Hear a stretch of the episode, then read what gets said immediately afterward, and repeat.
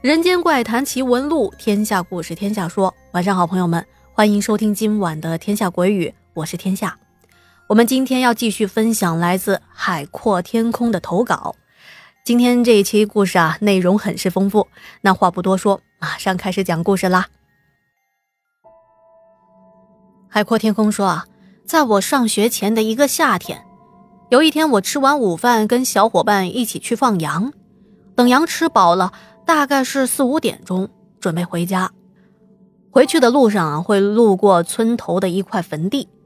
那个坟地上大概也就十几个坟墓吧，不算特别的多。我就看到有一个坟墓旁边啊，站着一位老爷爷。那老爷爷一直朝着我们招手。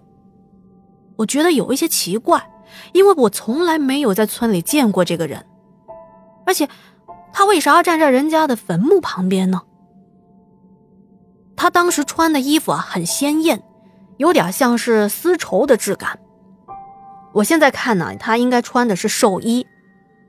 当时我就凑到小伙伴的身边，我说：“哎，那边有个怪老头哎，好像是叫咱们过去。”哎，这后面啊，估计您也猜到了，小伙伴们根本就看不到老爷爷，只有我看到了。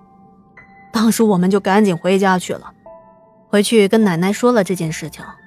奶奶说那块地啊，埋的都是一些村里的，呃，年纪比较大过世的老人，应该没什么恶意，估计啊，可能就是跟你们打打招呼吧。不过后来我又路过这段路，也没再看到他了。下面说说啊，这第二件事情，这也是我小时候看到的。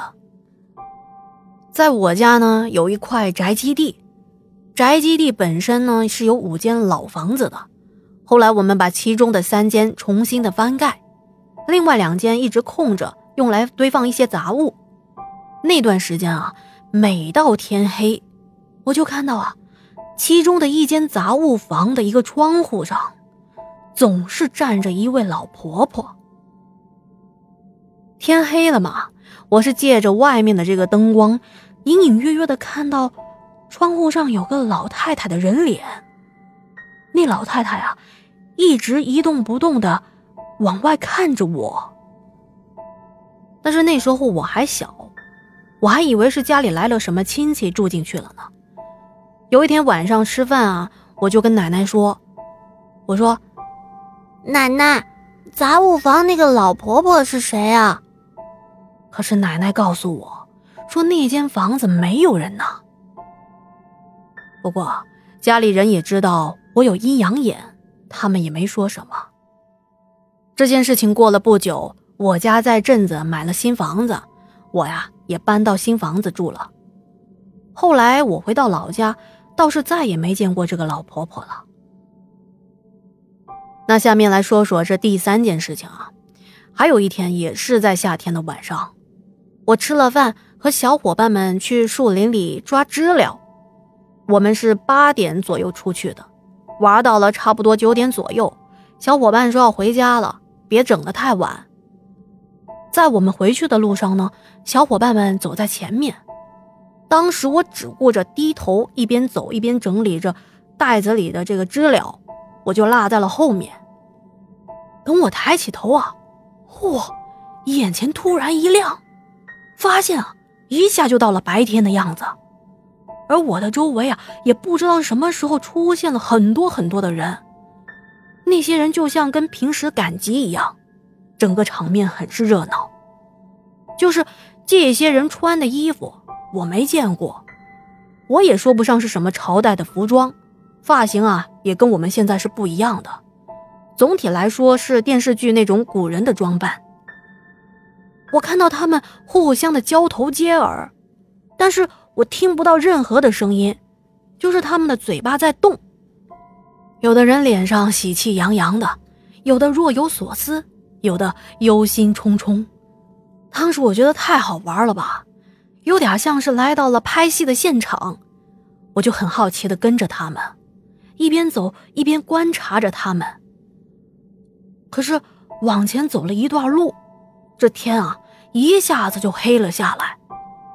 当我抬头看看天上，再看看我身边，也就是这么一抬头一低头的一瞬间，那些人呢，一下子就消失了。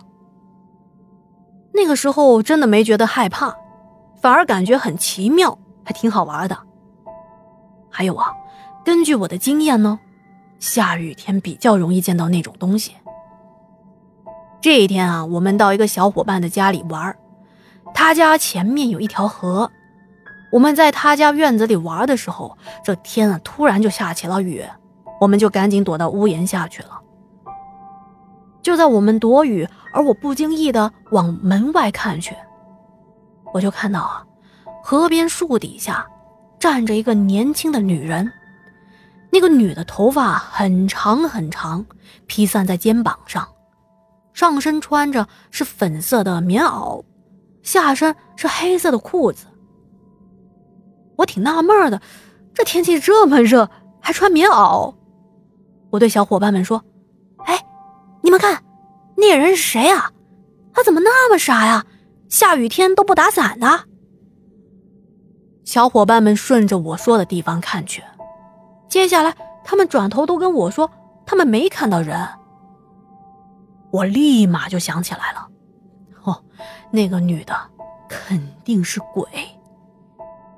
小伙伴还以为我骗他们呢，还故意吓唬他们玩呢，而我也懒得跟他们解释，而是冒着雨赶紧跑到院子的大门，把门给关上了。因为啊，在我和小伙伴对话的这个期间，那个女的一直冷冷的盯着我们这边看，我被他看的呀，心里直发毛，就怕有什么不好的事情。等我关了门回来。我跟小伙伴们说：“行了行了，这下雨天我们也不能在这玩，我们去里面看电视吧。”后来我们就进去看电视了。而等我准备回家，再次看向那个地方，那个女的已经不在了。后面啊，也没再见到她了。有时候吧，我跟大家说这些事情，大家就不信，总觉得我是神经病。不过。幸好我的爸妈还是相信我的。有一件事情呢，是我妈妈告诉我的。那件事发生在大概是两三岁吧，我还不记事呢。当时是农忙时期，我跟着父母去到了田地。等他们下午干完了活，我们从田地里一起回家。这路上啊，也是下起了雨。我爸说他先回家拿伞，再来接我们娘俩回去。让我们娘俩先在桥洞底下躲雨。我和妈妈跑到附近的桥洞，在等爸爸的时候，我突然的一个举动让妈妈吓了一跳。